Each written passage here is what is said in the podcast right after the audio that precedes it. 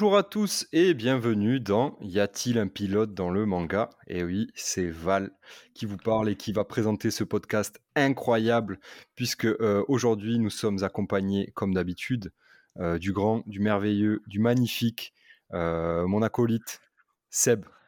T'as quelque, chose... quelque chose à te faire pardonner ou quoi? Mais oui, salut Val, c'est cool de te laisser la main. On l'a pas fait trop souvent ce but à la rentrée, mais je suis content de te laisser un peu la, la parole et, et me reposer je vais juste te montrer comment on introduit une personne euh, correctement, parce que quand tu m'introduis, euh, généralement, ah euh, c'est très rabaissant. Et donc, du coup, là, je te montre que bah, tu peux aussi me mettre en valeur comme moi, je te mets en valeur. C'est vrai. Putain, ouais, Purée, pardon, pour les, pour les jeunes auditeurs. ouais, ouais, écoute, je vais, je vais essayer de travailler mes intros pour histoire de te. ouais, d'être un peu plus sympa avec toi. C'est vrai que je pourrais être plus, plus gentil. Mais Seb, il se trouve qu'on est, on est accompagné encore une fois aujourd'hui. Ah ouais? On n'arrête pas. je crois qu'il va, il va, signer, il, va signer, il va signer un CDI chez nous. Hein. Il, va hein. signer au FC YPDLM ou, ou quoi ce type là C'est la nouvelle recrue?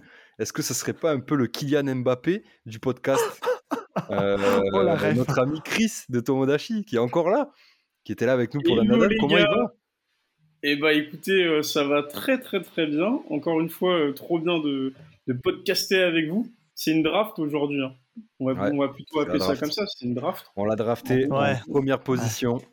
Euh, ouais. choose Chris from Tomodachi Club. Let's go. à ce jour, c'est peut-être celui qui a fait le plus de collabs, hein, je pense. C'était tu dois être number bah, one. En vrai, vous savez, je suis pas compliqué, les gars. Vous m'appelez le sujet in play, je viens. Hein. Et franchement, là, quel sujet ce soir euh, Vu de, de, quoi on va parler, je pense que c'est des thèmes à Val et moi qui nous, qui nous parlent énormément, mais je te laisse. Complètement. Je suis, je suis rookie, moi, dans ce domaine-là. Clin d'œil, clin d'œil. Ouais, t'es un petit rookie. Euh, et on est deux, euh, deux franchise players euh, ici présents pour vous parler de, vous l'avez vu sur la miniature, on va vous parler de Deep Tree, de basket. mais avant de rentrer là-dedans, messieurs, comme d'habitude, vous le savez, on a toujours la petite, le petit échange euh, classique avant d'introduire un peu le sujet, euh, assez rapide.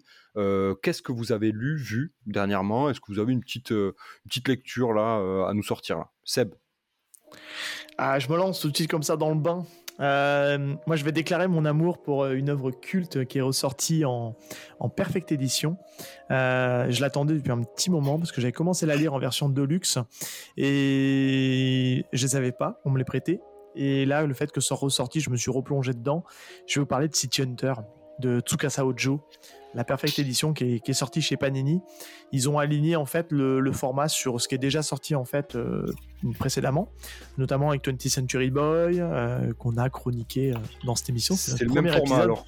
Ouais, c'est exactement le même format que. Même qualité et tout ça. Même qualité. Ouais, c'est vraiment, c'est vraiment ouf. Le dessin, je trouve, hein, c'est très personnel a pas vieilli. Il y a des pages couleurs à tir larigot. Il y a un peu de sépia, ce qui donne un peu de, un peu de, un peu de quali à, cette histoire.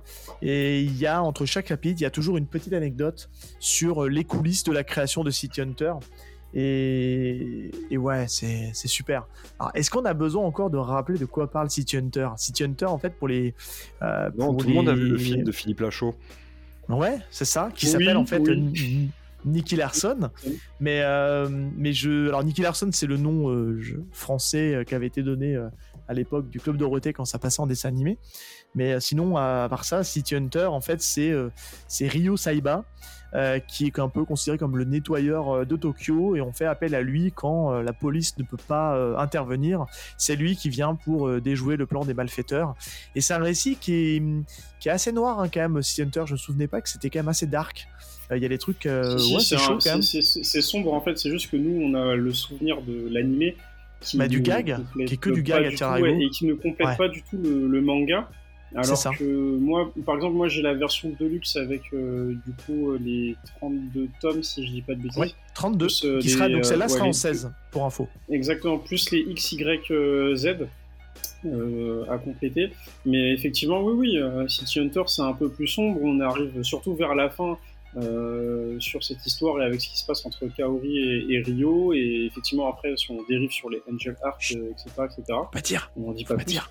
Mais, euh, mais voilà, mais en tout cas, euh, moi je trouve que c'est cool qu'ils aient réédité. Euh, après, je suis pas forcément. Alors, je, je trouve que c'est cool pour la nouvelle génération et ceux qui n'ont pas forcément les tomes. moi, je suis plus partisan de la Deluxe que de la Perfect, mais bon, après, c'est une question de bah, j'avais pas la Deluxe, donc moi ça s'y prêtait plutôt bien. Ils ont sorti les, deux tomes là d'un coup là, donc j'ai acheté les deux tomes et euh, c'est un vrai kiff. Franchement, c'est le papier est cool euh, et puis c'est vraiment du petit lait à lire, c'est vraiment trop trop bien. Et je te rejoins, ouais, euh, ce que tu disais, c'était le, côté gag manga était vraiment très appuyé en fait dans le dans dans l'animé. On voyait, on passe son temps à voir Kaori qui, passe son temps à lui mettre des coups de massue de 3 tonnes sur la sur la tronche, alors que alors que là, ça prend une case il se prend une baigne parce qu'il dit trop de conneries. Et, mais c'est, je trouve que c'est le, dosage. ouais, le dosage est vraiment très très cool. Et il, il, a une classe de ouf. Je trouve que c'est c'est cette époque, euh, c'est cette époque de, des mangas où, où le, héros principal arrivait à passer du côté euh, un peu blaireau, tu sais, un peu blaireau, un peu clown, et il passait d'une seconde à l'autre hein, au côté classe où il était complètement pété. Il me fait beaucoup penser, alors je, je sais pas si c'est la même génération, mais euh, il me fait beaucoup penser au héros de Trigun, qui est un peu comme ça, qui fait un peu le clown. Ah, comme Vache, deux secondes, oui, oui, ouais, bah, Vache Stampede, hein, qui, qui montre toutes ses capacités ultra pétées. On va se dire, hein, Ryo Saiba, il est quand même ultra pété. C'est quand même le mec, pour vous donner un exemple d'un des premiers chapitres de, ce manga, euh, il met sa main entre, entre son pistolet et son, la personne qui veut toucher pour freiner l'impact de la balle, pour pas péter la baie vitrée derrière et que ça traverse le mec. Et c'est ouais, c'est trop trop bien. Et il arrive à quand même. Il arrive... le, si, si, non, si, si, euh, moi je, je, vois, très bien la scène, mais de toute façon, même avec son, avec son flingue, hein, il arrive à défoncer des hélicos, donc euh, en fait, euh, il est très très chaud. Il est très très chaud. Non, puis c'est un récit qui a. C'est un récit qui a mon âge. Hein, c'est un nettoyeur, il est là, il fait pas, il fait pas de quartier, il n'hésite pas à tuer, donc ça rentre pour moi dans la catégorie plutôt de seinen, même si c'est pas marketé comme ça sur la Perfect. Mais pour info, c'est un récit qui a pile poil mon âge. C'est sorti en 85 au Japon, et je suis de 85. Donc euh, c'est un récit qui est peut-être fait pour moi. Mais non, c'est un vrai, vrai kiff. Ça, les dessins n'ont pas vieilli. non, non, non, non, vraiment, les, les dessins, euh, Tsukasa Ojo, c'est un génie. Hein. Enfin, on va se le dire. Hein. C'est quelqu'un qui, qui, avait tout de suite un trait ultra moderne. Il est devenu encore meilleur avec ses suites, avec euh, Angel Arc, le dessin encore mieux. Je trouve que le scénario est un peu moins bien. Parce que pour moi, c'est c'est la quintessence euh, avec City Hunter mais euh, c'est cool. Et euh, j'en ai un deuxième très rapide parce que j'ai j'ai réussi à faire un loot assez cool et je remercie un des un des un des auditeurs du podcast qui est aussi sur le Discord qui est Selewen si je prononce pas mal son nom, euh, qui m'a vendu ces sept premiers tomes de Rent a Girlfriend. Donc c'est un récit quand même beaucoup plus léger. Euh, c'est un shonen qui est édité chez donc euh, Nove Graphics. il y a pour l'instant sept tomes de sortie. On attend le huitième et ça raconte l'histoire de, Kazuya Kinoshita, qui est étudiant et qui, vient de se faire larguer.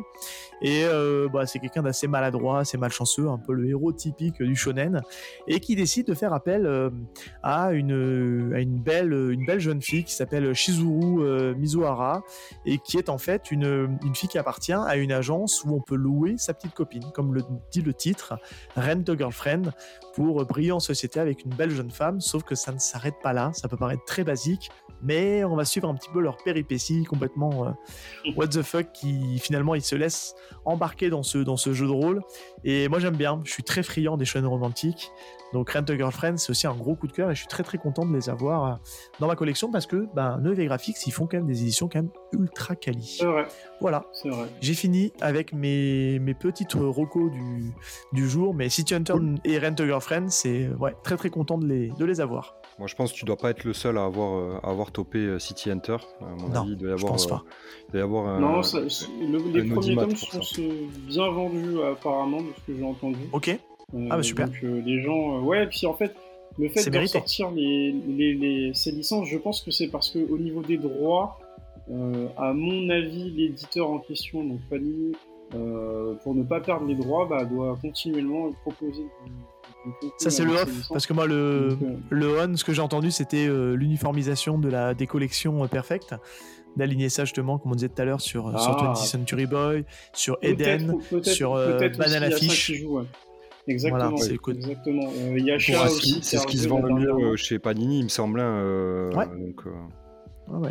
Bah, vous savez quoi, on n'est pas, on n'est pas à l'abri d'avoir dans quelques mois, années, une perfecte édition de Demon Slayer. Hein. Ils ont tellement surfé sur ce succès-là, je pense qu'on n'est pas à l'abri d'avoir une édition. On n'y est pas encore, hein, Sabin, je mmh. pense.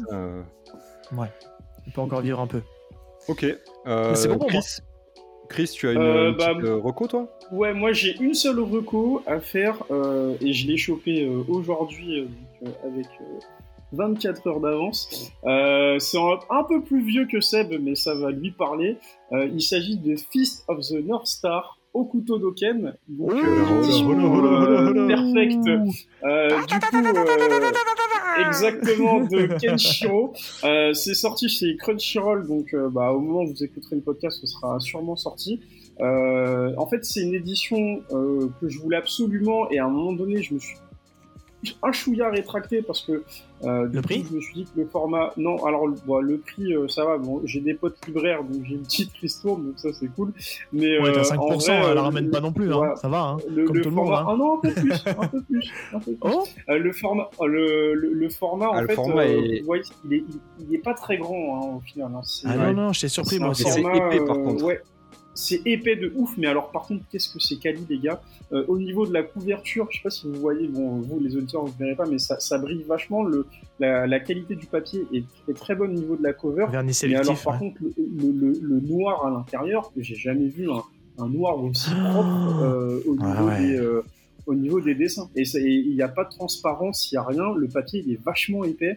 Et en tout cas, je vais pouvoir me m'y replonger euh, vraiment avec de, bons souvenirs et parce que je n'avais pas la Deluxe édition à l'époque. C'est la question que j'allais te poser, ouais. Euh, T'avais pas la version de à l'époque de Asuka Je l'avais pas, moi. Asuka non, euh, Asuka. En fait, j'avais cette version, mais j'avais pas tous les tomes. Voilà. Ouais, pas comme moi. À l'époque, hmm. je crois que je dois avoir peut-être les six premiers. Et au mhm. final, la version Deluxe qui est sortie après chez Kazé, bah, du coup, je l'avais pas. Mais pour ceux qui nous écoutent, si jamais vous avez l'édition Deluxe, gardez-la. Il n'y a pas besoin de se précipiter sur, sur cette perfect. Euh, mais si par contre vous n'avez pas du tout euh, Okuto no Ken euh, dans votre mangatech, bah, vous pourrez commencer euh, avec cette édition de chez Crunchyroll qui sera en 18 tomes si je dis pas de bêtises. Okay. Voilà, donc le dos, vous voyez, pareil avec bah, le petit Très cool. le... Très cool. Et, et, voilà. Et en vrai, ça sort bah, du coup le 12 octobre. Ce sera déjà disponible et c'est très quali. Euh, franchement, c'est un classique donc, euh, hein, par euh, et Tetsuo Hara. Si vous n'avez jamais lu ou vu Okuto no Ken, c'est un classique, classique et vous comprendrez pourquoi il est toujours inclassable. Voilà. Tu ne le sais pas, mais tu es déjà mort. Exactement. Exactement. Alors juste pour ceux qui commencent au, au Kutonoken, le début est un peu laborieux avec du recul. Hein. C'est met un petit peu de temps à se mettre en place. On ne sait pas trop où veut aller l'auteur avec les deux, trois premiers tomes, et ça prend après son rythme de croisière euh, avec vraiment l'univers qui s'installe. Mais c'est vraiment quelque chose, moi je trouve qui est très cool parce que c'est à mi-chemin entre un, entre un Mad Max et c'est un Bruce Lee au pays de Mad Max en bah, fait. Bah, c'est, je pense qu'on peut pas le résumer mieux en hein. fait que ça. C'est la voilà, hein. c'est la grosse rêve. De toute façon, ils se sont, ils se sont inspirés de Mad Max pour euh, quand, quand et Hara se sont mis à, dessiner euh, Fist of the North Star, c'était clairement vu. Hein. Ouais, il est sapé comme Mad Max. Exactement. Après, il faut savoir que c'est Max. Hein. Hmm. C'est ça, il faut savoir que c'est sorti en 83, donc c'est très vieux. Et, justement, je trouve ça cool de remettre ça euh, au, au, goût du jour parce que je pense que les nouvelles générations sont quand même amenées à découvrir ce qui marchait à l'époque pour nous et pourquoi on kiffait autant. Et ils n'auraient pas les mangas qu'ils ont aujourd'hui si on n'était pas passé par là. Ça, c'est clair. et puis moi, je trouve que le trait est, juste. Euh, alors, il, il, montre en compétence au fur et à mesure des tomes, mais son trait est juste. Euh, moi, je trouve juste sublime. C'est ça. C'est juste la question que je me pose, c'est à chaque fois que je lis Okuto no Ken, je me dis à quel moment on a décidé de mettre ça dans le jump? Mais bon, bref, après ça, c'est. Ah ouais, complètement. Ah, c'était dans le jump. Et pareil pour City Hunter, hein, d'ailleurs. Hein, euh, ah ouais, complètement. Moi, je le mettrais dans une seinen, mais à l'époque, ça sortait sous un, label plutôt shonen. Donc, euh, ouais. Ok. Donc là, les gars, euh, vous avez décidé de, de me faire des recos de, de manga de, de, vieux, de, vieux, lourds. De vieux, de, oh, vieux lourds. je voulais dire de vieux loups. J'ai fait un lapsus, j'ai dit de vieux lourds. non, je, déconne. Euh, mais clairement, euh, moi, ça me parle absolument pas. Euh, mais bon. t'as raté ta vie, mec. Je, si t'as pas lu ça, t'as raté ta vie. Euh, mais non, mais en vrai, en vrai, en vrai, par curiosité, je pense qu'un jour, faudrait que tu. Ouais, ouais. Après, après l'animé, j'ai beaucoup de mal moi hein, avec euh, les dessins. Euh, Seb dit que ça a pas vieilli. Moi, je trouve que ça. Si, si, ça, a vieilli. Ça, ça, a une les premiers tomes de Kutonoken, mais pas, pas la suite. Non, mais même City Hunter, je trouve que ça a une patte qui est très datée, malheureusement. Euh, euh, et, moi qui m'attire pas, mais après voilà, c'est euh, très subjectif et, je respecte totalement, comme je respecte tout le monde d'ailleurs, je respecte totalement les gens qui, qui, sont en kiff sur ça et qui veulent leur petit pic de, nostalgie et il en faut donc, donc je suis assez content qu'on ait des, des, belles éditions perfectes qui sortent là-dessus donc c'est cool. Et euh, bah, juste, euh, moi, pour ma part, euh, on, va sortir du manga. Et puis là, donc, vous, nous avez parlé du passé. Moi, je vais vous parler du futur, du turfu pour Marocco, le vrai turfu. puisque, Chris, tu en as parlé dans ton émission Tomodachi Club il n'y a pas très longtemps, à l'heure où on enregistre. C'est Cyberpunk Edge Runners. donc l'anime l'anime du jeu vidéo Cyberpunk 2077 euh, qui est sorti et disponible sur Netflix, produit par euh, Trigger. Euh, alors j'ai pas de, j'ai pas de, ah si ils ont, ils avaient fait Kill la Kill, je crois, Trigger un truc comme ça. et ils avaient fait Tiger et, Bunny aussi, un très bon anime. Tiger et Bunny, voilà. un super studio qui produit des, des super animes. Et il se trouve que ben, Cyberpunk, c'est carrément stylé. Moi, j'ai un peu joué à Cyberpunk, j'ai quelques heures de jeu dessus. Je me suis régalé et là, ça m'a vraiment fait kiffer de revenir euh, euh, à Night City. Surtout qu'en plus, euh, l'univers est ultra respecté et l'animation est hyper lourde. Donc, bon, je rejoins vraiment ce que tu disais sur, ton sur, sur le Tomodachi Club. D'ailleurs, vous pouvez aller voir la rediff de cette émission-là si vous voulez avoir l'avis de, de, Chris là-dessus. mais il fait une super reco et ben, moi, je vous la recommande aussi chez nous. Euh, pour ceux qui veulent euh, mater un peu d'anime euh, sympathique, allez-y. il me semble d'ailleurs que pour la ref, pour ceux qui ont, qui ont aimé les Star Wars Visions, si je dis pas de bêtises, donc les animés de Star Wars, il y a trois épisodes. Trigger a animé, ouais, exactement. il y a trois épisodes ou deux ou trois épisodes qui ont été animés par le même studio. Euh, qui sont, euh, je crois, moi, parmi mes épisodes préférés qui sont ouf. Euh, l'épisode où il y a les deux frères jumeaux et un autre épisode aussi avec un Jedi ou un, site sur une montagne, je les ai plus en tête, mais en tout cas, c'est eux qui ont animé ça. Et donc, du coup, bah, allez-y, hein, je, je vais pas m'étendre là-dessus. Faites-nous un retour si vous avez, si vous avez maté moi j'ai trouvé ça vraiment très très cool. Moi je, suis, je, valide ta reco que tu m'as validé. voilà. du coup non, vraiment très lourd. Déjà parce que tu as mentionné Star Wars Vision qui est un très très bon anime pour les fans de ah Star Wars. Faut vraiment que vous regardez, c'est plusieurs studios différents qui s'approprient l'univers Star Wars avec des, avec des histoires différentes. Donc ça, c'est vraiment très très cool. Et euh, rien que pour, et pour Cyberpunk, bah franchement, moi je le mets vraiment même dans les animés encore actuels là. Si on est passé à l'automne avec les animés de saison, euh, vu que c'est sorti le 13 septembre dernier, c'est encore d'actu. Et avec tout ce qui tombe là en ce moment, je pense que vraiment vous pouvez regarder. Euh, ah il y a 10 épisodes, c'est rapide. C'est une dinguerie. Euh, et je, rajoute un petit truc, parce que vous savez, quand moi je parle d'anime, je parle de VF. vous savez, c'est le running gag. Moi, je, suis un gros fan de VF. Euh, la VF de Cyberpunk est produite par euh, Donald Renew. et on y oh. retrouve. ouais, c'est lui le. Gage de qualité. Euh, ouais, gage de qualité. Et surtout, il s'est fait un énorme kiff puisqu'il a ramené un gros gros casting et il a notamment ramené ses deux copains euh, d'enfance et euh, amis dans la vraie vie, Dorothée Pousseau et Alexis Thomasian. Alexis Thomasian, eh oui. Et Alexis Thomasian qui, double le personnage principal de David et Dorothée qui double sa comparse. Alors j'ai plus le nom là parce qu'il m'est sorti de la tête, mais l'autre personnage, le personnage féminin, la meuf de David du coup la meuf, sa pote, euh, bref, euh, le personnage principal féminin de Cyberpunk. Et euh, il se régale et on a des, gros acteurs, enfin des gros comédiens de doublage sur la VF de Cyberpunk de, Edge Runners, pardon. Oh, je, je m'évade, excusez-moi, je suis un peu fatigué. mais voilà, allez-y, pardon. Non, mais c'est vrai que tu soulignes un point qui est hyper important, je trouve, c'est bien de le souligner. C'est je trouve qu'on a une, on a une génération bon, qui est déjà installée depuis quand même quelques années, mais assez montante au niveau de la VF et je trouve que euh, on, peut on, a, on, peut avec moins de honte maintenant je trouve regarder tout ce qui est euh, dessin animé animé japonais en français parce qu'on commence à avoir des Ouais, bah c'est ça, c'est ce que je le dis dans ce sens-là. C'est un peu maladroit, mais je trouve qu'on a des doubleurs vraiment de, de qualité qui font un qui font un super taf. De très bonne qualité et en vrai c'est. Et ils sont bons. Putain. Ouais, ils sont bons. Franchement, il n'y a pas de. Moi, j'ai pas comme l'a dit euh, Val, j'ai pas de honte à, à, regarder une VF même si je suis habitué à la VO. En vrai. C'était mal euh, vu à une époque. Tu sais, à l'époque Naruto où c'était ah. vraiment pas Kali Kali. C'était le début. Euh, c'était un peu cette nouvelle génération de VF. Moi, j'aimais pas trop la VF Naruto pour tout dire. la VF Naruto a été propre quand même. Bah, moi, je n'étais pas ultra fan. À deux, trois aspects près. Celle de Bleach, celle de Bleach, je veux bien que tu dises ça parce que bon, je l'ai constaté, mais Naruto, ça va quand même. Non, mais avec tout le respect pour les gens qui ont été impliqués dans ces projets-là, je trouve qu'aujourd'hui, ça s'est euh, vachement plus professionnalisé. Et il n'y a rien qu'à voir l'émission que fait aujourd'hui euh, euh Donna qui est Stream VF euh, sur Twitch, qui cartonne tous les soirs, enfin tous les mardis soirs, je crois, c'est ça? Ouais, et qui le fait. Et c'est, tu, vois le talent des mecs parce qu'ils te montrent un peu les coulisses de comment ils font pour doubler. Et c'est juste, c'est juste génial, quoi. Il faut savoir une chose, c'est que la, la méthodologie de doublage française, est une référence pour tous les autres pays euh, qui doublent euh, du, cinéma, de la série, qui font du doublage.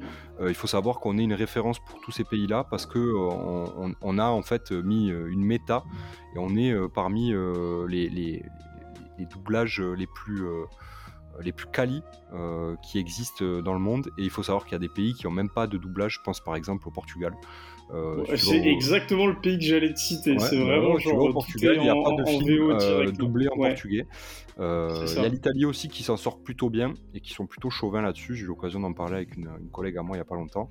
Si, les macaroni Mais parce qu'ils ont une culture du cinéma. Il y a une, culture du cinéma qui est quand même assez élevée aussi. comme nous.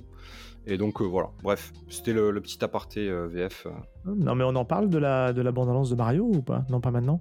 Non? Non, plus tard, plus tard. on a, on a un vrai sujet à aborder là. Ah d'accord. Ça va le procès. Eh merci, let's go.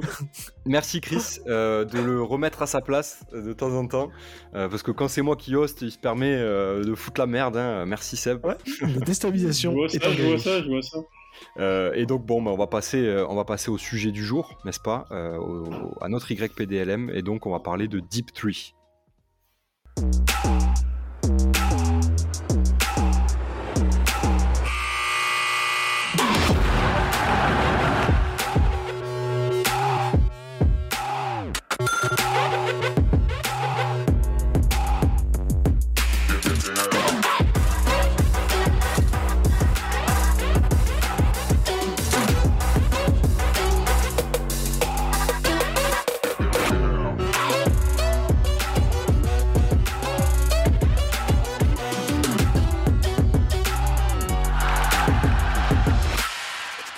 Seb, euh, vu que je, host, c'est à moi c'est toi qui vas présenter euh, Deep Tree. Et je, t'en prie, s'il te plaît, fais ça bien. Ah, j'ai la presse, euh, il faut que je prononce bien les noms japonais, parce que sinon je me fais taper sur les doigts. Ouais, puis bon, merde, ça parle de basket, donc t'as une petite presse aussi, je te la mets, moi. Voilà. Ouais. Ok, ok, ok, let's go. Euh, et c'est Georges Elie. Je vais commencer par vous présenter. Le... Non, non, je vais prendre. J'arrête avec mon accent. Euh. Tu veux que je fasse Jacques Monclar aussi ou ça se passe comment Non, allez, soyons sérieux deux minutes. Euh, soyons professionnels. parlons, parlons, parlons bien et parlons peu. Parlons peu, parlons bien. Euh, alors, euh, Deep Threes, donc c'est un, c'est un manga qui est édité aux éditions Mangetsu, euh, dessiné par Ryusuke Tobimatsu et scénarisé par Mitsuhiro Mizuno, Mizuno, pardon. ça a l'air d'être la première œuvre des deux mangaka. j'ai regardé un petit peu, j'ai un peu fait des recherches, j'ai rien trouvé, que ce soit au, Japon ou en France. En tout cas, ça a l'air d'être leur vraiment leur premier manga à tous les deux. Euh, lui est assez jeune, hein, je crois qu'il a une petite trentaine d'années. Le dessinateur a une petite trentaine d'années et le, scénariste euh, a une petite quarantaine. Et a priori, euh, j'ai rien trouvé en tout cas de, marquant. Je sais pas si vous avez des infos vous là-dessus, mais en tout cas, moi, j'ai rien vu de particulier sur ce qu'ils ont pu, ce qu'ils ont pu faire. il y a peu d'infos. J'ai cherché un peu, mais je t'avoue qu'il y avait pas beaucoup d'infos là-dessus. Donc les deux premiers tomes euh, sortent euh, cette semaine, euh, le, donc le 19 octobre. ça sera vendu donc à 7,95€. on a le troisième tome qui est pris pour le 7 décembre et actuellement au Japon on en est à 4 tomes. c'est édité au Japon donc par l'éditeur Shogakukan. et pour l'instant, au vu qu'on va rattraper assez rapidement, je pense, l'apparition japonaise, je pense qu'il faudra être assez patient entre chaque tome.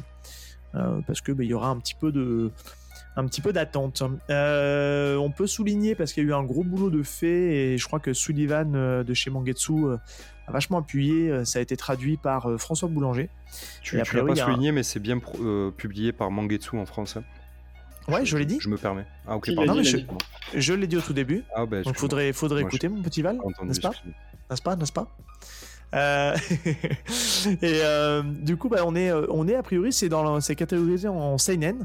donc c'est un manga de basket qui traite. on est plutôt sur un drame. Ça joue beaucoup sur la psychologie. Il y a aussi la thématique du handicap et du racisme qui sont mis en avant. on va très vite le savoir pourquoi. et voilà, je crois que c'est à peu près tout ce qu'il y a à dire sur sur Deep Street parce que c'est tout récent. A une sortie japonaise qui est pas trop avancée et au Japon, enfin en France, on a pour l'instant n'aura que les deux premiers tomes. Euh, bah, bien sûr, forcément pas d'animé, donc après ça reste à voir si ça cartonne, bah, on aura peut-être quelque chose. Mais pour l'instant, euh, voilà, on est, on est encore dans, dans l'attente de la réception euh, de ce manga. En tout cas, c'est une, c'est une belle pêche hein, de, de Mangetsu. puisque voilà. Ils garnissent leur, leur, catalogue de mangas de sport. Euh, Exactement. Avec, euh, le après basket. après, après, c'est après le, après le foot, le basket. C'est ça. il y a des vrais parallèles à faire avec, euh, avec Awashi. Je trouve qu'il y a des petits trucs où on retrouve un petit peu dans la, dans la manière de disposer les matchs. On en reparlera, mais je pense qu'il y, a quand même des choses, il y a des petits parallèles à faire. Ouais, notamment sur le premier chapitre, c'est vrai. Exactement. Oh. je vais me lancer dans le synopsis, si vous le voulez bien. Euh, donc, euh, ben euh, voilà, je vais essayer de pas trop me mettre la pression, évidemment. Un clin d'œil, clin d'œil. Vous voyez quoi je fais référence, n'est-ce pas?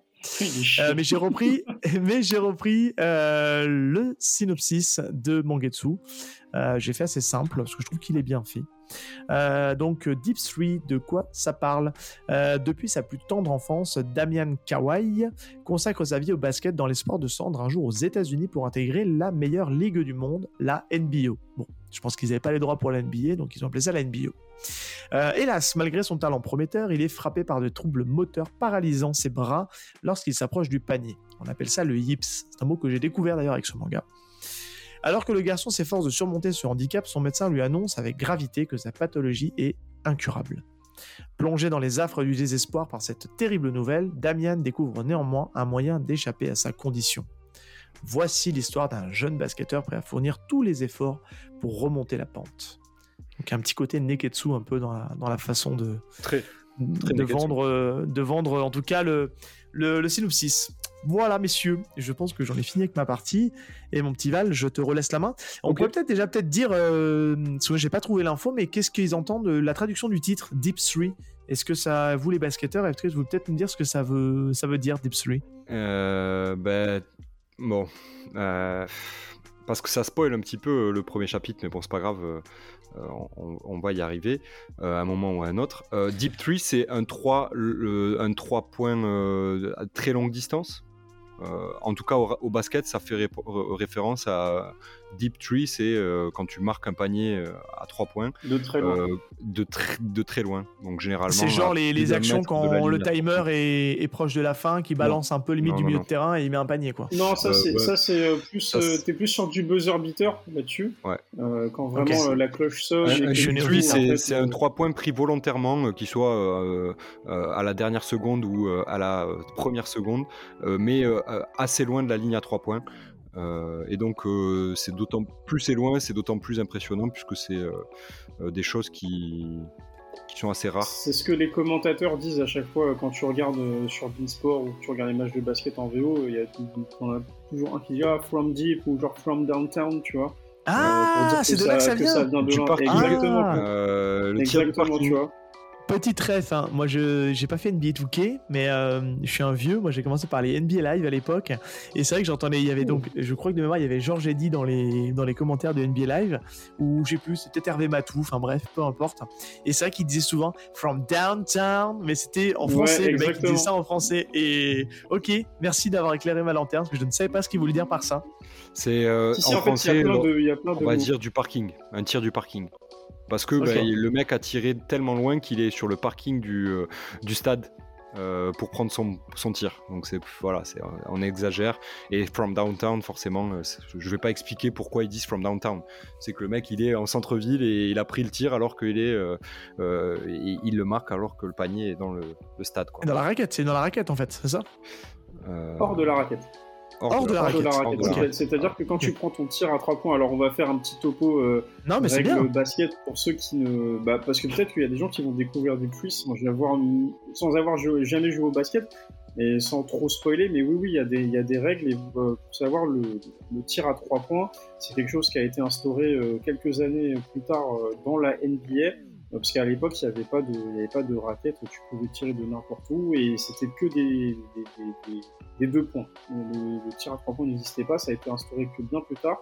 Et effectivement, tout ce qui est en, en dehors du cercle, bah, du coup, c'est considéré comme trois points à partir du moment où tu franchis euh, la ligne adverse. Voilà.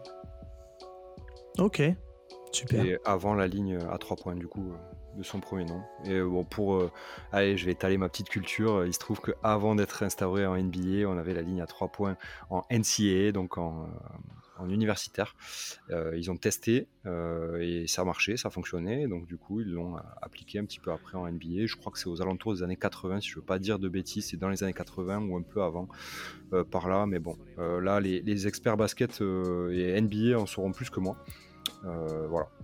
Et donc, non, mais super intéressant. Pour, Je vois euh, Pour mm. l'info, et parce que c'est un manga hyper récent, et pourquoi on, parle de Deep 3, euh, il se trouve que euh, en termes de basket, le 3 points, ça a été énormément.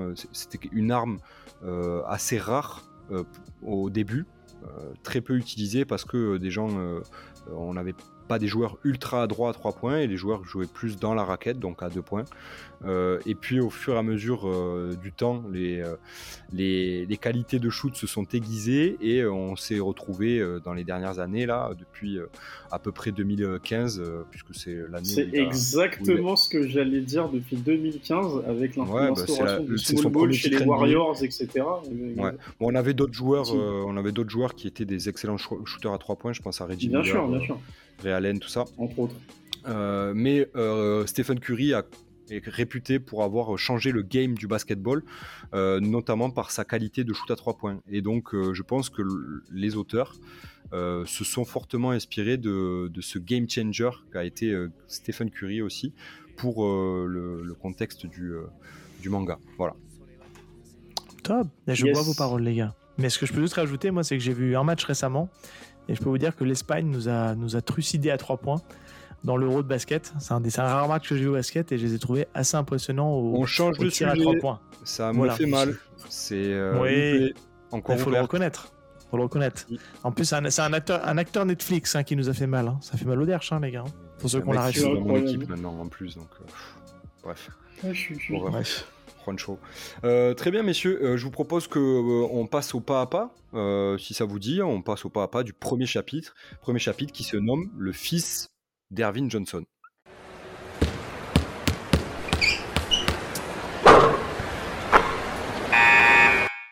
Exactement. Et qui est Ervin Johnson? Est-ce que vous savez un petit peu? Est-ce que je, parce que moi tu me poses la question, tu imagines bien euh, Chris que j'ai la réponse puisque j'ai quand même une photo euh, du monsieur juste derrière moi euh, bah, à l'heure où on est en train de parler donc oui. Effectivement, moi je pose la question pour Seb parce qu'en fait moi c'est le premier truc qui m'a frappé quand j'ai ouvert Deep Free.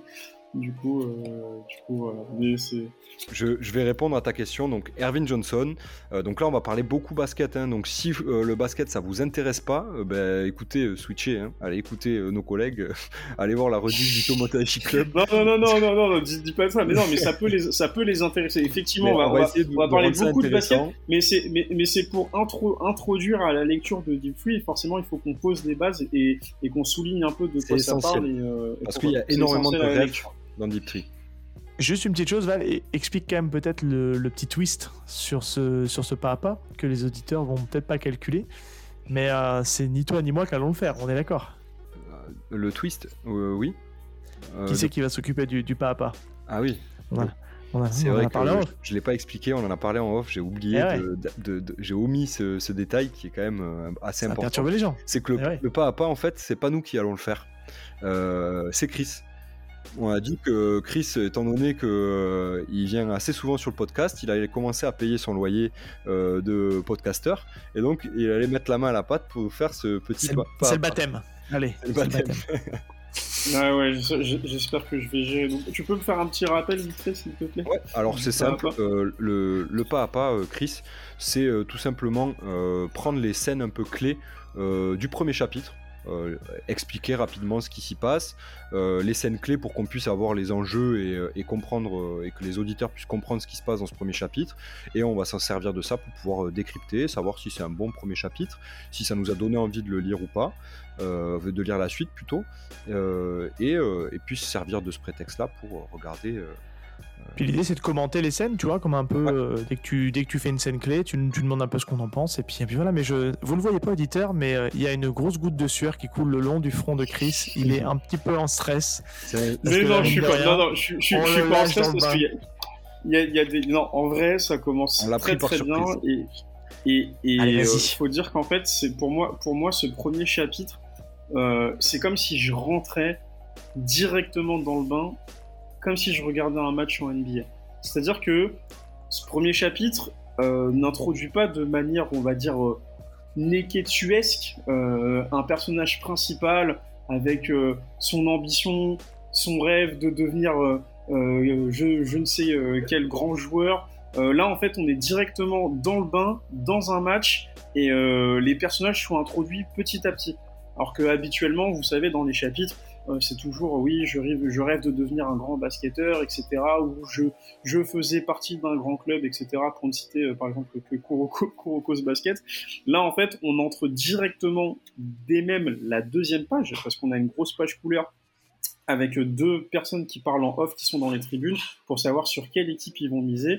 Et donc du coup, on a cette grosse page couleur, double page sur Damian, euh, donc qui est le personnage principal. Euh, euh, Damian euh, de, de, son nom de famille Kawai. J'avais Mignon, quoi. Un, Damien Mignon.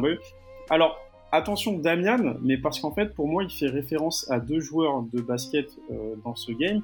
Euh, Damien Lillard, donc euh, un grand joueur de basket, et Kawhi Leonard aussi. Euh, donc deux grands joueurs et voilà. Bon, je pense que c'est le premier truc qui m'a qui m'a un peu fait sourire. Donc je me suis dit ok let's go. Quand je vous dis qu'on est vraiment dans le bain, voilà, donc en fait, on, on suit Damian qui, euh, qui joue dans le lycée euh, Kirikami, et en fait, on enchaîne tout de suite. Et moi, il y a un truc qui m'a frappé. Euh, Seb euh, et Val, enfin surtout Val, tu me diras ce que tu en penses. Euh, il y, a une, y, a une, y a une case dans ce chapitre où en fait, il y a un cercle qui est passé en, en, lumière, un peu comme sur les palettes quand du coup tu regardes un match de NBA ou quand tu regardes les rediffs. Du coup, vraiment, pour voir où l'action va se dérouler, et ça, j'ai trouvé ça fort. C'est pas forcément des trucs que tu retrouves tout le temps. Ce cercle, il montre euh, le fait qu'il y ait personne et qu'il est, il a le chemin libre en fait pour passer à, cet endroit-là dans la raquette. Euh, c'est pour montrer l'ouverture. Euh, qu'il a pour, euh, pour marquer. En fait, euh, c'est une palette. Euh, c'est en fait la rêve que nous faisait Seb un peu tout à l'heure quand il parlait de AOH. Eh sur la vision du terrain. Et donc là on voit du, le terrain du vu du dessus avec highlighté par ce rond l'ouverture que vient de vient d'avoir pour pouvoir aller marquer ce panier décisif Exactement, panier décisif qui l'enchaîne parce que du coup il, il c'est un dunk trace, qui je crois. Hein. C'est euh... ouais ouais c'est un dunk à une main. Bon alors il y a, y a, une petite question que je me suis posée par rapport aux sneakers parce que vous savez que je suis un grand fan des sneakers et qu'on n'a pas on, et qu'on voit euh, vaguement apparaître euh, la, la, marque aux souches. Donc euh, du coup ça ça m'a ça, ça m'a vachement frappé aussi. Donc j'espère qu'on verra comme Slam Dunk l'a fait à son temps de belles paires de baskets. je pense si, qu'il si jamais, fera 100%. Voilà. Euh, donc du coup c'est un match très serré, n'empêche entre le lycée Kirikami et euh, donc du coup le lycée Yosuka Nishi. Euh, et il reste que 28 secondes, donc on est vraiment dans les toutes dernières fins de match. Et à ce moment-là, du coup, on est à 79-80, donc il ne leur manque plus qu'un point à l'équipe de Damian pour, pour, pour, pour, gagner ce match. et du coup s'ensuit un contre. Il faut savoir que les dessins sont magnifiques les planches sont très stylées et ah très. Quand, quand, quand, quand, je vous dis, alors déjà parce que c'est un chapitre qui est en couleur, donc ça je trouve ça vraiment fort. Et je pense que, alors moi je l'ai lu en noir et blanc, mais je pense que les couleurs qui doivent être quand même assez chatoyantes doivent vraiment ramener un plus euh, sur, sur, cette lecture. Moi, c'est de l'aquarelle. C'est un peu mon regret. C'est de l'aquarelle? Ça fait aquarelle, donc on, je suppose qu'il a qu'il a dû prendre ses petits pinceaux et et, euh, et puis voilà. Mais c'est très très chouette. Il y a un petit détail qu'on a qu'on veut préciser, c'est que c'est que Damien il est métis. Donc euh, comme disait oui. Euh, comme disait Val à un moment donné, euh, c'est un hafou. hein, mon petit Val, tu te rappelles de la, un petit, la petite ref à Shield. Euh, c'est un, voilà, il est, c'est un, il est moitié japonais, moitié américain.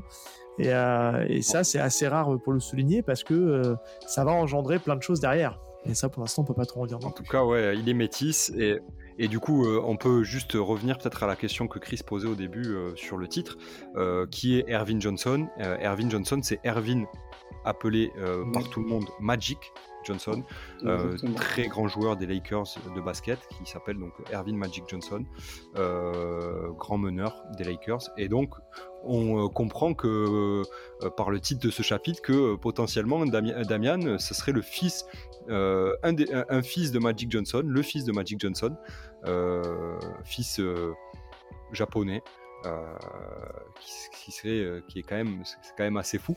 et c'est intéressant parce que Magic, c'est un joueur qui est quand même ultra apprécié par les fans de basket et, et qui est parmi les considéré comme les meilleurs joueurs à son poste de tous les temps. Et donc, il y a une certaine pression aussi d'être le fils de Ervin Johnson, euh, qu'on peut ressentir quand on est fan de basket et qu'on lit euh, euh, Deep Tree, on peut se dire ah ouais, ok, donc le, mec c'est pas n'importe qui, son, père en tout cas c'est pas n'importe qui. Il a de qui tenir. Exactement, et ça on va le découvrir au fur et à mesure de la lecture de ce, de ce premier chapitre. Et en vrai, il y a déjà une, première, on va dire une première coupure au niveau des premières pages, parce qu'en fait, on, voit Damian qui s'envole pour euh, du coup effectuer un, un, énième dunk parce que du coup il a le champ libre et qu'il a réussi à contrer euh, un joueur juste avant. Euh, il est partout en fait. Hein. On a l'impression qu'il est, l'impression qu'il est partout en fait. Et au il, est, il est au contre, il est dans la raquette, il est à la récupération et en fait là il reste que 28 secondes à jouer. T'as un de ses camarades qui lui fait une grosse passe décisive et il est tout seul face au panier. Et là en fait on arrive sur une ellipse de deux ans déjà, en fait, vous voyez que ce premier chapitre, il va être vraiment condensé. Euh, J'adore le cut. Et, euh, et, en vrai, le cut, il surprend tout le monde. Et en fait, il y a beaucoup de choses qui vont, au fur et à mesure, nous surprendre dans ce premier chapitre. Et, euh, et en vrai, quand tu le vois prêt à dunker, voilà, dans, la, dans la bulle, on nous dit qu'il jouera peut-être en NBO un jour. Voilà. Pour être capable de jouer en NBA, ouais. Voilà, exactement. Enfin, NBO ou NBA, parce que du coup, comme l'a dit euh, Seth tout à l'heure, il n'y a pas forcément les droits donc, euh, sur certaines choses. C'est pour ça que ça m'a fait vachement sourire quand j'ai lu Deep Free, parce que je me suis dit, ah, là ça coince, ah, là c'est. Enfin, vous, le verrez un peu après. Et euh, du coup, on arrive deux ans plus tard. Donc en fait, on sait même pas comment se finit ce match, parce que du coup, il y a cette élite de deux ans où, bah, du coup, Damian, toujours dans, dans, son lycée. on revient sur un match de basket. Hein et c'est choquant parce qu'on le voit, euh, ce, qui est, enfin, ce qui est assez fou, c'est que c'est le contraste. Deux ans après, on le voit, il est sur le banc. Et on se dit, putain, mais qu'est-ce qui s'est passé, quoi? Qu'est-ce qui s'est passé? Qu'est-ce qui s'est passé? Il est sur le banc et là en fait euh, son coach son coach l'envoie pour, pour, jouer euh, de précieuses minutes et on se retrouve bah, directement avec une autre équipe sur un autre match. Sauf que là ça se complique un petit peu parce que on arrive en fait déjà sur des, sur des planches qui contrastent totalement, on va dire, le rayonnement euh, de Daniel. Ah, elles sont beaucoup moins lumineuses. Hein. beaucoup moins lumineuses. Exactement. C'est vraiment des planches très sombres parce qu'en fait, il, comme on l'a décrit euh, dans, comme tu l'as décrit dans le synopsis euh, Seb tout à l'heure, euh, en fait, bah, il est euh, atteint de, de hips. En fait, c'est des espèces de, de, de, son corps en fait est paralysé à des moments clés c'est des douleurs. Il s'apprête à marquer et c'est des douleurs en fait qui le, qui le prennent. Et en fait, là, on arrive vraiment sur des cases très sombres, euh, vraiment où le fond, le fond est noir. On ressent euh, la douleur, on voit Damien qui sue et qui écarquille les yeux. Euh, vraiment, on l'accompagne et euh, dans ce dans, dans, dans, ses actions. Et c'est surtout il y a cet effet, vous savez, de de, trame un peu transparente qui vient sur tout le corps pour vraiment montrer qu'il y a la douleur qu'il est en train de subir. Euh, on, euh, voit, des traits descendants, en fait, des, sortes de traits descendants sur, le, sur la tête du personnage euh, qui appuie en fait le côté. Et même le visage, hein, quand tu regardes le visage, il y a aussi tous ces traits complètement descendants sur son visage. En fait, on pourrait aussi traduire le, le yips comme un, stress un peu post-traumatique, en fait. Hein. C'est un peu ça, un peu le, principe du, du yips. Ouais, c'est ça peut être euh, ça, ça peut être un stress euh, physique aussi. Euh, ils expliquent pas. De toute façon, ils bah, c'est surtout mental, hein, ce que je comprends. Parce en, fait, en fait, c'est mental et physique, c'est les deux à la fois. Les deux. Bah, c'est le mental qui, qui induit une sorte de, de message qu'il envoie au corps qui lui crée une douleur qu'il n'est normalement pas censé avoir parce qu'il est, parce qu'il est soi-disant soigné, mais que du coup, le mental fait prendre le dessus et, et, du coup. On sent que c'est compliqué. En fait, on, reçoit, je trouve qu'on ressent très bien euh, ce que peut, euh, ce que peut ressentir Damien à ce moment-là, l'aspect euh, choc. tu sais, comme quand, je sais pas si vous avez déjà eu ça, moi je l'ai jamais eu, mais en tout cas je l'imagine très bien, une douleur au nerf sciatique. tu sais, c'est c'est une douleur qui est tellement fulgurante et vive. Et tu sais, ça te ça t'arrête dans, dans, ce que tu fais ou quand tu as une douleur au dos, tu as tellement mal et le choc il est tellement violent que tu sais, tu es, paralysé et en même temps, tu as une grosse douleur qui vient. Et je pense que le yips, ça se traduit un peu par ça. Et c'est comme ça que je l'ai traduit, moi, euh, en lisant euh, Deep Tree. Je ressens euh, que Damian, sur, moment où il va faire son lay-up, il, a une douleur qui, qui, qui lui glace le sang et qui le paralyse et qui l'empêche de finir son lay-up. Ouais.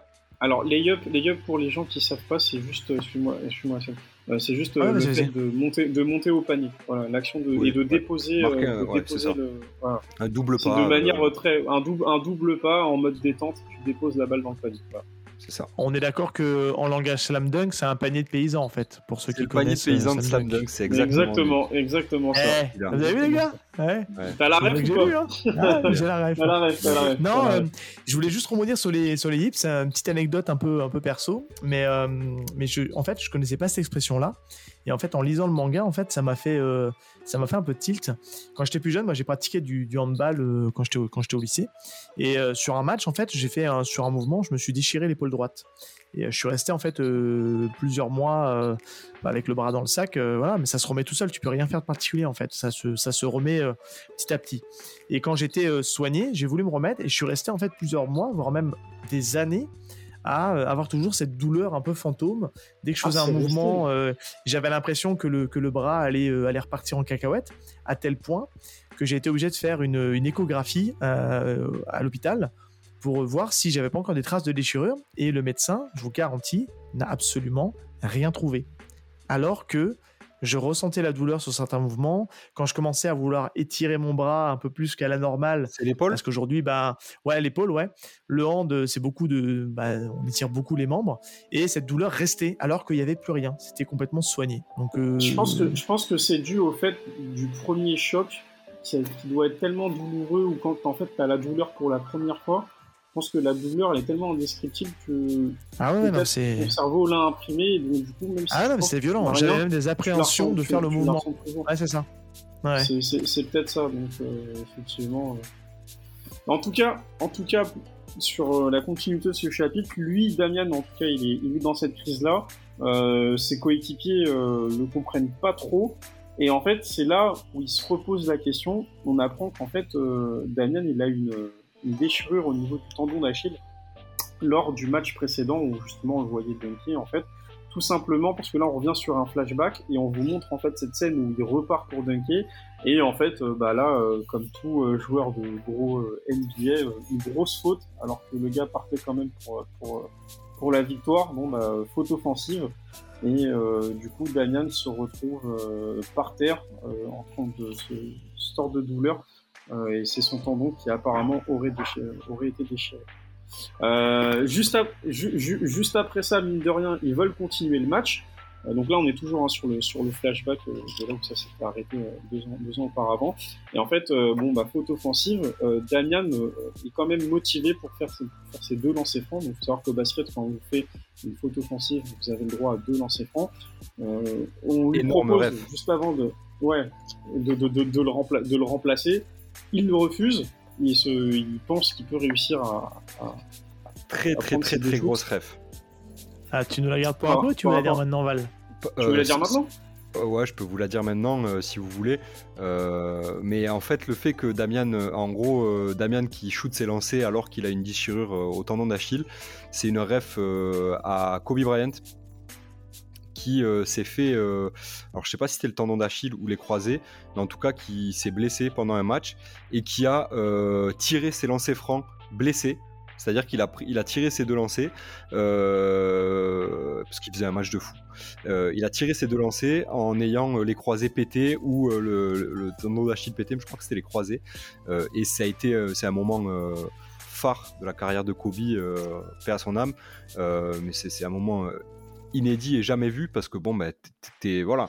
Faut savoir que c'est des jeux Kobe c'était quand même le meilleur joueur euh, NBA à cette époque là euh, et euh, ce mec là il a plus envie de se réparer mais il a tellement envie de, gagner et de, finir ce match et de donner la victoire à son équipe qu'il va aller quand même tirer ses lancers francs. Et donc là les, auteurs font une grosse ref à Kobe et c'est pas la seule dans le manga. Et c'est pas et c'est justement c'est pas la seule. Donc effectivement comme tu l'as dit Val euh, grosse ref à Kobe, et en fait Damian prend ses deux shoots, et on pense que ça va rentrer parce qu'il y a une belle planche bien dynamique on voit tout en longueur, en en extension, euh, en train de prendre son shoot. Et là, en fait, la page d'après, elle est terrible parce qu'en fait, la balle ne rentre pas. Et l'arbitre siffle la fin du match. Voilà. Et là, en fait, il loupe son lancer. il loupe son lancer. Et en fait, c'était archi dramatique. Et, voilà, fin du match. Et là, euh, du coup, transition. Transition, puisque du coup, tu parlais de, Kobe. On arrive un peu dans l'appartement de là où vit Damian. Et en fait, il y a une case où carrément on voit le maillot numéro 24, en sachant que le 24 appartient à Kobe, mais Damian lui porte le numéro 8, qui était anciennement aussi le numéro de Kobe. c'est des, des, rêves très pointilleux parce que moi je les avais pas. C'est les deux maillots retirés. Euh, d'ailleurs, c'est le seul joueur. Les deux euh, maillots retirés, le 8 à avoir porté deux maillots. Ouais, c'est le seul, le seul joueur NBA à avoir ce privilège-là d'avoir euh, deux numéros retirés dans, un même, dans une même franchise. Et il a joué avec le 8 au début de sa carrière. Et il a pris le numéro 24 au début des années 2000, après son premier back-to-back, -back, il me semble. Euh, donc dans les années 2010 notamment. C'est-à-dire que plus qu'une personne ne peut porter le 8 ou le 24 aujourd'hui, c'est ça que ça veut dire? Ouais, exactement. Ça veut dire qu'en NBA, quand on retire un maillot, quand une franchise retire un maillot, ça veut dire que personne après toi ne, peut porter, ce, tu numéro. vraiment, voilà, tu portes ouais, ce numéro, pardon, tu rentres vraiment dans la légende, c'est ce qu'on appelle le Hall of Fame. Pour ceux qui, ne savaient pas. Donc, euh, alors, le Hall of Fame, c'est aussi euh, c'est autre chose, mais ouais, les, franchises décident euh, pour les joueurs historiques de leur franchise, en tout cas, de, de, retirer les maillots pour bah, que les gens. voilà, c'est aussi un peu du marketing, mais c'est aussi un gros hommage aux joueurs qui ont marqué l'histoire de la franchise. Il n'y a pas que des joueurs d'ailleurs qui ont leur maillot retiré. Ouais, tu rentres vraiment dans le panthéon et dans le cercle fermé des, des, grandes légendes du basket en fait. Ouais. et, Chris, je sais pas si t'as remarqué, le, je sais pas si t'allais parler de ça, mais il y a aussi un petit poster sur euh, cette. Oui, euh, j'allais y venir. J'y suis. Elle est, devant moi cette case parce qu'en fait, pour l'instant, euh, hormis les refs à Kobe, donc il y a ce fameux poster. Fameux poster où d'ailleurs en fait c'est un c'est une photo qui a été prise lors d'un match contre New York si je dis pas de bêtises. Mais cette, pose là c'est pas Magic Johnson qui l'a fait normalement. On va y venir justement, mais c'est bien ah. tu suis Seb, exactement, eh exactement. C'est parce eh qu'en fait c'est un. Donc bref, en tout cas, donc ça oui, c'est un, poster où euh, il y a cette fameuse pose de Kobe. Je pense que même pour ceux qui nous écoutent, c'est une image. Vous tapez Kobe Bryant sur Google, vous allez la trouver tout de suite. Euh, voilà, euh, un très, un très beau move de sa part. Et en fait là, on, retrouve Damian allongé dans son lit avec le ballon de basket à côté de lui, dépité parce qu'il vient de perdre le match et parce qu'il est blessé. Et en gros, il reçoit un appel de sa mère, euh, qui elle se retrouve aux États-Unis. Elle lui demande un peu comment s'est passé le match, etc. S'ensuit une discussion euh, entre, la, entre la mère et son fils, euh, où en gros elle lui annonce que bah, du coup elle sera bientôt danseuse pour la NBA, du coup. Ce qui m'a un peu ce qui m'a un peu surpris sur le coup parce que je me suis dit mais attends sa mère va devenir danseuse NBA, enfin genre elle aussi elle est dedans, mais euh, je me dis euh, c'est un peu c'est un peu bizarre. Euh, généralement, vous savez quand j'ai pas trop compris manga, moi non plus j'ai pas trop compris. Je me suis dit mais attends sa mère elle est alors, avec tout le respect que je, que je lui dois, elle est pas un peu âgée pour pour elle est jeune, hein, elle paraît très jeune hein, sa maman quand on la voit comme ça. Ouais, ça a l'air d'être une belle femme hein, aussi. Hein. Ouais ouais c'est une très, très très très belle femme oui. je pense qu'elle a. il, est au, lycée, elle a dû l'avoir jeune, ça se trouve. Ouais ouais c'est ce que j'allais dire. Elle a, elle a dû l'avoir très jeune et en gros euh, voilà, lui, il explique qu'ils ont, ils ont perdu le match, etc., etc. Euh, mais que après tout ça, faut qu'il garde confiance en lui parce que après tout, Damian est quand même le fils d'Ervin Johnson. Et là, en fait, on comprend, parce qu'il y a une case où, du coup, quand sur la bulle, il y a écrit tu es le fils d'Ervin Johnson. Ervin Johnson, en fait, bah, c'est Kobe. Voilà. et, en fait, là, ça, là, ça coince un peu. Et, là, et là, ça coince un peu parce qu'en fait, Ervin Johnson est le nom de Magic Johnson, nous, dans notre réalité à nous. Sauf que là, Ervin Johnson, en fait, c'est Kobe. Et, là, clairement, il, ressemble à Kobe, quoi. Exactement. Et en fait, on apprend que du coup, c'est le fils de Kobe. Et là, c'est là où, quand, en fait, quand je me suis arrêté à cette case, je me suis dit, oh là là, où est-ce qu'ils veulent nous emmener? Parce que utiliser le nom de Magic pour le mettre sur Kobe, en sachant que lui s'appelle Damian Kawai, etc. Enfin, je me suis dit, wow. Euh... c'est pour le coup, je veux, je veux pas, je veux pas dénaturer le truc, mais je me suis dit, waouh, on dirait vraiment un fan de chez fan qui a fait ce manga, quoi. Ouais. C'est comme ça que je l'ai ressenti. Ça fait, euh, c'est trop. C'est un peu trop de rêves. C'est trop, euh, c'est un peu trop de rêves, ouais. C'est trop de rêves. Et puis c'est des rêves un petit peu euh, maladroites, on va pas se mentir. On, a vu ensemble, Chris sur Twitter, des, des, fans hardcore de la NBA qui étaient un petit peu choqués par, par les rêves et qui n'ont pas du tout apprécié. le, en tout cas le chapitre et, et, une partie du manga justement à cause de ça euh, alors je sais pas si, en tout cas euh, pour le premier chapitre, je sais pas si c'est le cas pour la suite. Euh, on, on l'a pas, on l'a pas lu encore. Mais c'est vrai que c'est assez maladroit, notamment parce que Kobe, si vous n'êtes pas au courant, c'est, il est décédé en 2020 suite à un accident d'hélicoptère. Ça a été un drame qui a avec sa fille, ouais. ouais avec sa fille Gianna. ça a été, ça a été un drame pour qui a secoué le monde du basket, mais aussi le monde du sport hein, de manière générale, puisqu'on parle d'un de vraiment un, exemple euh, de travail et de, de, sportif, d'athlète. Euh, et en plus de ça, euh, donc ils n'utilisent pas son nom, ils utilisent l'image. En tout cas, ils reprennent les images phares de Kobe, son numéro, un poster, une image, une photo qui est connue. La pose. Ouais, la pose, c'est une photo que vous allez retrouver si vous tapez Kobe Dunk. Vous allez voir, vous allez très vite retrouver cette, cette image-là.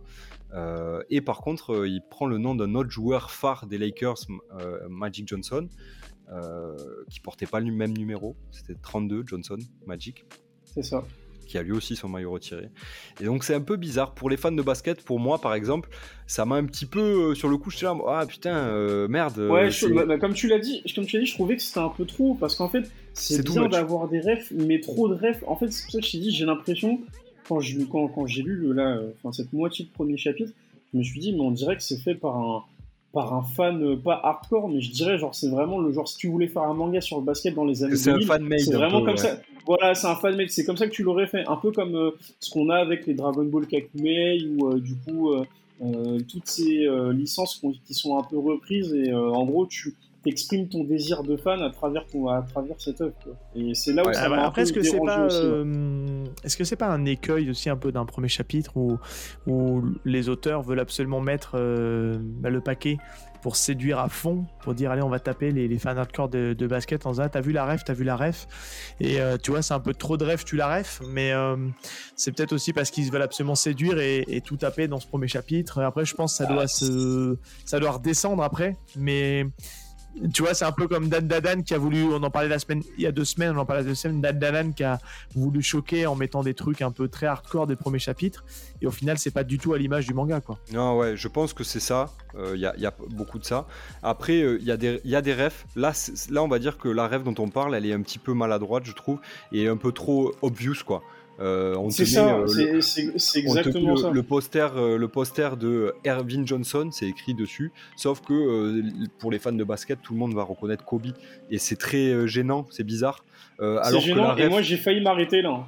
Ouais, ouais, ouais. Ah ouais, ça fait sortir. Ouais, ouais, ouais, ouais, ouais, Alors que moi, ça m'a absolument rien fait parce que j'ai pas le même vécu que vous au niveau basket. Mais ça bah, sera rigolo d'en parler à la fin. Mais juste avant, t'as la ref du shoot euh, blessé, où euh, là, c'est une ref hyper smart parce que ben, euh, les gens qui connaissent, ils vont se rappeler de ce moment-là, ils vont savoir que Kobe, il a tiré des lancers blessés, et du coup, c'est hyper intelligent comme référence, tu vois, de, de, faire ça dans un manga. De... C'est un peu comme quand, comment il s'appelle, Inoue, il, il, nous fait une ref où il prend des images de la NBA, comme on en a parlé dans Slam Dunk, le manga du grenier, où il reprend des. il dessine en fait les personnages en train de faire des dunks ou des grosses actions, et c'est exactement plan pour plan les mêmes photos euh, que euh, un pâté wing à l'époque ou ce genre de choses. Exactement, sauf, sauf que du coup, c'est les joueurs de, de, de, son œuvre qui reprennent les poses les plus connues de. C'est fait avec plus de finesse. C'est ça. Et, ouais, voilà, mais, pas, bah, mais, pas, Takehiko Inoue qui veut. Hein. Exactement, c'est ce que, c'est, ce que je pense que c'est un fan. Le, enfin, les deux, les deux sont fans. Hein. Les deux sont fans de Inoue et, sont fans ah, Ils sont peut-être avec leurs gros sabots, faut pas leur en vouloir. C'est des débutants et c'est leur premier manga. Et il faut savoir qu'à la fin du tome, il y a un mot de Mitsuhiro Mizuno, donc euh, du coup euh, celui qui est au scénario, et en fait il explique euh, comment comment il en est amené à, avoir quelques réflexions sur Deep Free. c'est un texte qui est juste à la fin de l'épreuve non corrigée, qui sera sûrement dans, le tome aussi, et donc du coup vous comprenez un peu mieux où est-ce qu'il a voulu aller. Après oui, cette ref à Kobe, je pense que ouais, elle est, elle est vraiment juste comme tu l'as dit. Bah, après, ça peut bloquer un peu maladroite. Mais c'est ça. Après, une fois que tu as, une fois que as, passé ce cap-là, tu, tu, peux continuer, mais c'est vrai que tu sais que c'est lui, quoi. Donc, euh, bon. Ouais, et puis il ressemble même dans le design, on va y venir, mais, c'est lui, hein, où, il apprend, où il apprend sa, son hip, c'est que le médecin lui annonce la mauvaise nouvelle. On a à un moment donné un gros plan sur la tête de son père qui, qui est en fait Kobe Bryant. Hein. On ne voit que lui. Exactement. Et, donc du coup, euh, Val, ce que tu disais, donc pour continuer sur ce, sur ce chapitre, en fait, ce qui est, ce qui est fou, c'est que là, tu vois, juste après, on a une rêve qui est un peu masquée, c'est que Damien, en fait, il s'entraîne énormément. Donc là, en fait, on est de nuit, il est sur un terrain de basket euh, de, qui, est à proximité de chez lui. Et il euh, faut savoir que Kobe, lui, s'entraînait énormément. C'était vraiment un bourreau de travail. C'était le premier arrivé sur le terrain, c'était le dernier à repartir, et c'était vraiment genre euh, un rituel de s'entraîner. Et après, on arrive euh, vraiment sur un flashback où justement il est avec un médecin, donc un peu nonchalant ce médecin, euh, qui lui dit, clairement qu'en fait les yips qu'il a, en fait ne, ne, se guérissent pas, et qu'en fait on ignore encore les causes.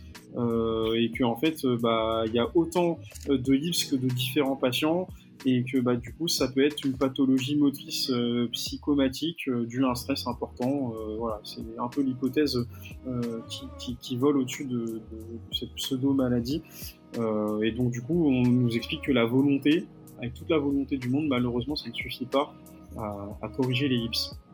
Mais Damian, bah, entêté et passionné comme il est, bah, lui sa passion c'est le basket, même si le médecin lui dit qu'il devrait s'en trouver une autre. lui, euh, pour qui ce sport est tout, euh, se pose énormément de questions, pourquoi ça arrive alors que euh, quand il joue tout seul, bah, il a aucun problème, ça ne se déclenche pas, donc voilà. Et à, cause de ça, il a peur de ne jamais intégrer la NBA, la NBO, pardon.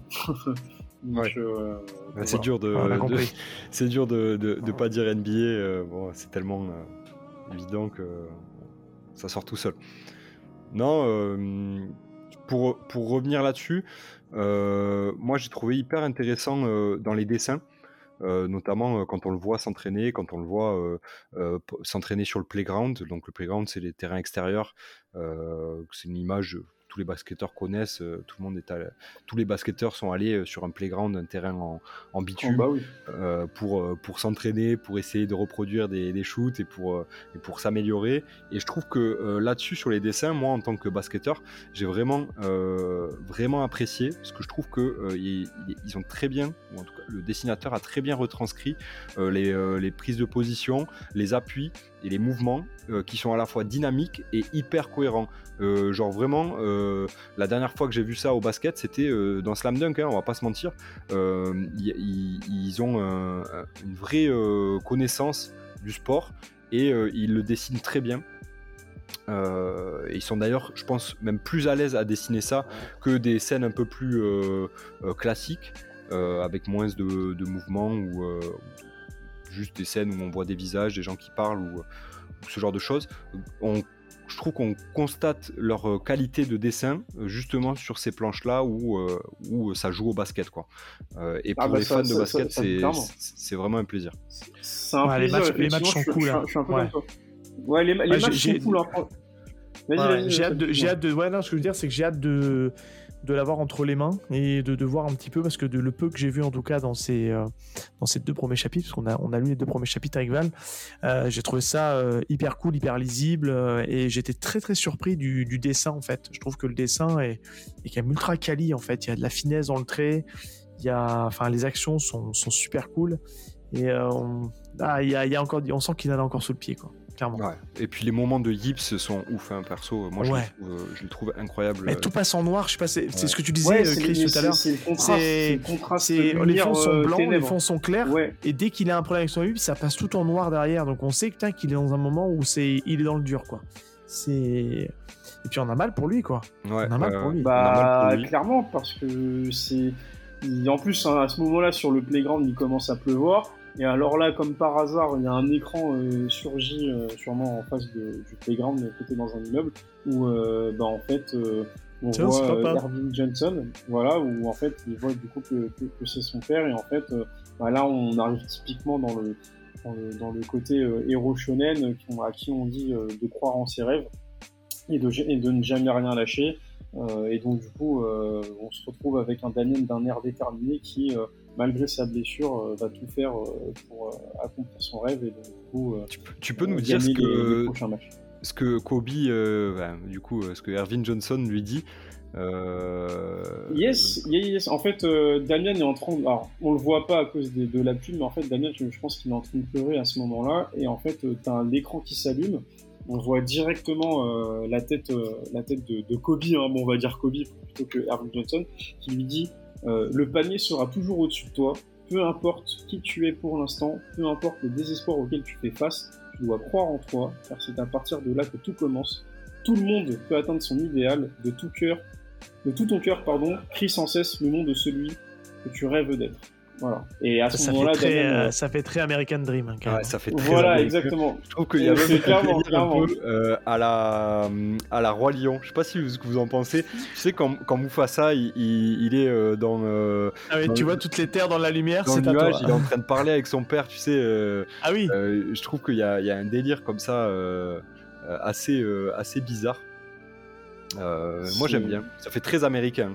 Mais je pense que euh, c'est des fans, euh, c'est des fans de NBA. Moi ça m'a fait penser à, à Space Jam quand le père de Michael Jordan lui dit qu'il peut devenir grand. Non, c'est pas vrai, j'arrête, c'est des conneries. non, mais par contre, mais par contre, la, par contre, la, par contre, la ref est vraie parce que ça se passe parce que ça se passe sur un playground justement oui, euh, bah, c'était à moitié rigolo, à moitié vrai, oui. C'est ça. Donc, euh, en fait, en, fait euh, là-dessus, c'est vrai que c'est le côté américain, mais c'est là où vous allez voir que Damian, ça va le, ça va le forger pour, pour la suite. Et donc, du coup, on enchaîne avec un, un match, du coup, c'est la finale éliminatoire du, département de, Kanagawa, donc là où ils sont. Bah, on revient en fait au, on revient en fait à la, au match, parce que c'est un gros flashback qu'on avait eu en fait là. Ouais. Exactement. Ah, euh, alors j'avais pas compris ça comme ça moi en lisant. Ah si si on revient, il rentre sur le, il rentre sur le terrain parce qu'il l'appelle et au moment où il rentre sur le terrain, t'as le flashback et après il revient sur ce match où il termine le match en fait, il lui laisse, euh, il lui laisse les, la dernière minute de jeu à peu près pour euh, pour essayer de faire ses preuves et essayer de revenir un peu dans le dans le 5 de départ. Ils sont 5 sur un terrain de basket, si je dis pas ça. Ouais, ils sont 5, exactement. Et, et du coup, bah, il, leur, il leur donne sa chance. Et voilà, bah, je te laisse continuer, Chris, mais il va se passer les choses. Ouais. Donc, euh, donc là, en fait, euh, bah, il y a tout de suite un, joueur qui, lui fait, barrage en lui disant que ouais, euh, t'as un métis, mais en vrai, tu vaux que dalle. Donc déjà, on est déjà dans un pseudo cliché entre guillemets, parce que comme ça se passe au Japon et que Daniel il est métis, forcément les gens sont peut-être amenés à croire que parce que t'es métis, parce que t'es black, tu joues bien au basket, ce genre de choses et que bah il lui dit ça se voit que tu flippes et au final euh, non. Donc euh, il y a déjà après moi j'ai pas lu les j'ai pas lu le, deuxième tome donc je sais pas si on, va entrer dans ce dans cette dimension euh, un peu de cliché etc par rapport à, à, Daniel. Mais déjà ça ça m'avait un peu marqué. Et Daniel lui avec un regard vraiment vraiment insistant va en faire plus boucher et là, en fait, euh, on a vraiment des traits de vitesse qui, qui arrivent. Il analyse encore le terrain, il voit un espace ouvert, et là, il se dit ça passe. Et là, on a un gros, une grosse planche sur les mains que j'aime énormément. Et euh, là, vous voyez que ça, va, ça, ça, va s'enchaîner vraiment très très vite.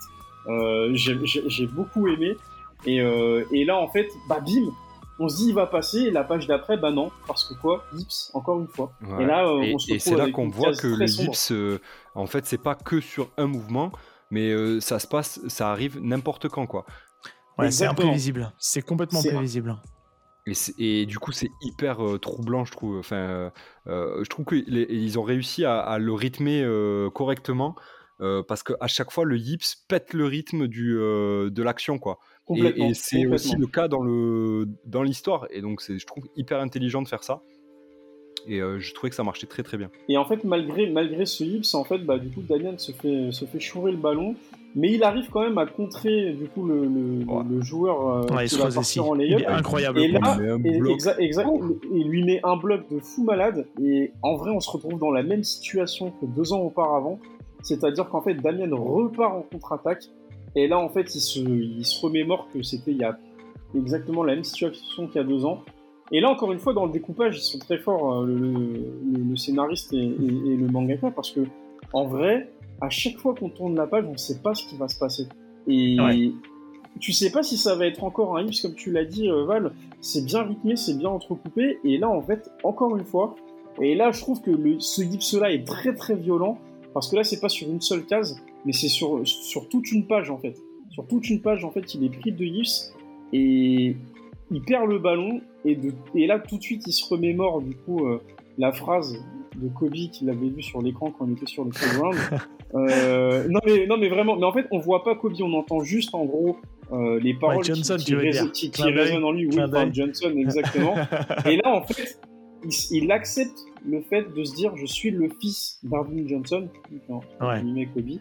Il et là, en fait, le poids de la, le poids du, du, du dire legacy en, anglais, mais c'est pas le mot, mais exactement parce qu'en fait, ce, ce que j'ai pas dit sur le quand il était sur le playground, c'est qu'en fait, à un moment, il dit une phrase où il dit j'ai vérifié, j'ai vu mon groupe sanguin, c'est impossible que ma mère m'ait eu avec Harvey. Voilà.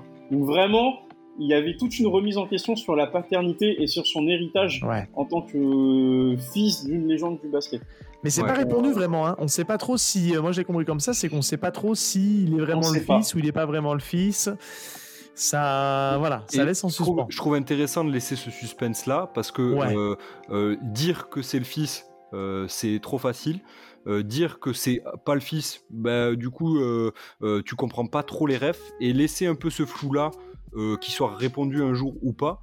je le trouve, je trouve ça assez malin euh, parce que euh, je pense que le manga va, s'intéresser à, à d'autres sujets et va se focaliser plus sur autre chose que sur, euh, sur ce, cette quête de père un peu. Hein. Ça, ça, pourrait être le cas, hein, mais.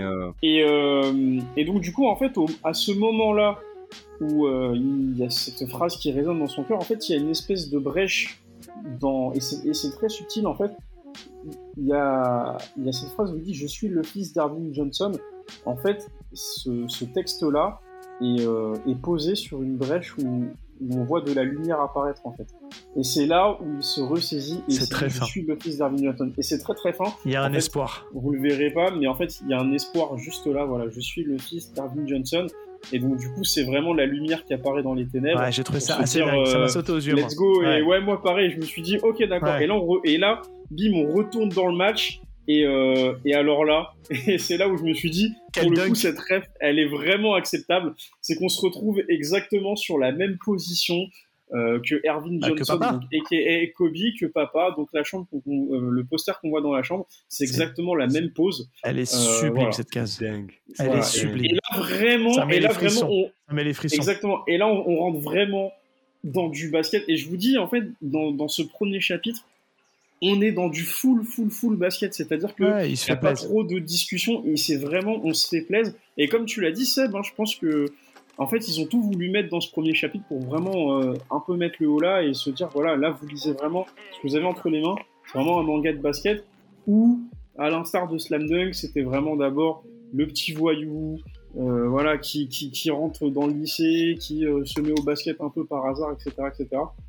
Et là, non, en fait, on a tout l'inverse. On est vraiment. Bah, c'est un mec qui est déjà au top, en fait, au début, quand tu le vois. Et c'est sa blessure qui le ramène au commun des mortels, quoi. Limite, euh, au même niveau que ses collègues. Euh. Et ce que j'ai beaucoup aimé dans cette planche, c'est qu'en fait, quand tu vois la réaction du public, c'est un peu le même découpage euh, qu'on a avec, avec Inoue. C'est-à-dire que les réactions, Vous voyez, c'est vraiment des, des, des, Il n'y a pas de texte, c'est vraiment que du dessin. Et ça m'a vraiment, pour le coup, fait un peu penser à Inoue, où à la fois tu vois le résultat du, enfin, au moment où Damien met le panier, et en vrai, tous les personnages entrechoqués entre le public et, et, les, et, les, et les, camarades. Et euh, voilà, j'ai vraiment trouvé ça très, suivi, mais très bien ça amené. Ça fait très, très slam dunk. C'est, je pense ouais, cette page-là, ouais, elle est incroyable. Elle est incroyable. Et je sais pas si, on, si c'est dans ce chapitre-là qu'on le voit ou pas, mais euh, je, je, trouve que malgré tout, malgré ces problèmes qu'il a, il a le. Alors, c'est pas spoiler, je sais pas, mais il a quand même le soutien à 100% de son équipe, de ses collègues. Il a plein de. Il a enfin deux, trois de ses coéquipiers qui sont à fond derrière lui malgré tout. Et, euh, mais je sais plus si c'est. Euh, je me mélange peut-être les deux chapitres. Je sais plus si c'est dans ce passage-là ou pas, mais en tout cas, ça, on sent que malgré tout, il a quand même. il a quand même du monde derrière lui. C'est, il a, il a Ah du monde derrière lui, il a toute la Bah, foule. parce que je et, pense euh, qu'il est juste- aussi le. Euh, étant donné que c'est l'espoir euh, de, de- bah, de, de- de son équipe. Euh, donc du coup en fait moi ce que j'ai kiffé aussi c'est que à ce moment-là quand Damian euh, fait son dunk de ouf en fait euh, il crie de toute sa rage euh, et on voit Damien est de retour et en fait là pareil c'est ce qu'on disait Seb euh, c'est que ça me fait vachement penser euh, à, à du Inoue et cette dernière page de Slam Dunk que je, je vous invite à, à lire aussi à côté euh, entre Rukawa et Sakuragi au, le moment où ils se check bah tu vois c'est un peu le même délire euh, c'est vraiment tout cet effet de d'effort accompli. Et euh, juste après bah voilà euh, comme il y a eu comme y a eu faute bah il y a un lancer franc pour pour Damian. Et là en fait il est vraiment empli d'espoir. Il se dit c'est bon ça peut le faire. Et page d'après bah repareil sombre Yips et du coup impossible pour lui de, de tirer ce, ce lancer franc. Et un basique normalement. Voilà, qui est, un, qui est un basique de chez Basique. Et là, en fait, le chapitre se termine sur les hips, ça ne se guérit pas, la volonté ne suffit pas à les corriger. Et en fait, on se retrouve avec un Damian dépité euh, qui ne sait plus Ouais, elle quoi est faire. terrifiante cette page. Se- Elle est et, et terrifiante. en fait, il est plus, il est plus que l'ombre de lui-même, alors qu'il vient d'accomplir un effort colossal. Et euh, voilà, le Ouais. chapitre se, se termine comme ça, euh, avec un, es- un effet un peu loup. On voit Damian un peu trapu et, et, et voilà. Enfin, en tout cas, Ouais, mais en euh, fait, gros- il est dans une position où en fait, on, en- on sent qu'il a le, tout le poids sur ses épaules. Du- Exactement. De la pression, du, du passé, de son, de son héritage. C'est c'est assez fou.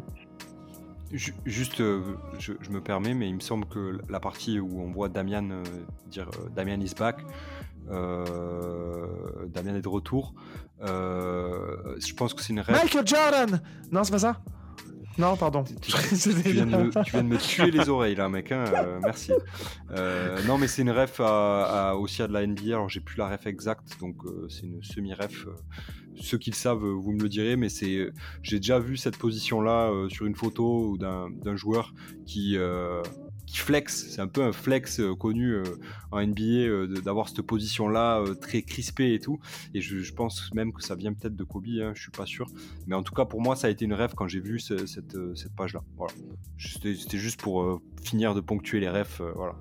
Et pour, pour intervenir sur la partie Yips, moi j'ai trouvé ça génial de terminer ce, chapitre, euh, ce premier chapitre, sur euh, le dépit de Damian et sur le fait qu'en fait bah, il se chie à cause de son Yips et que bon ben voilà, c'est incurable.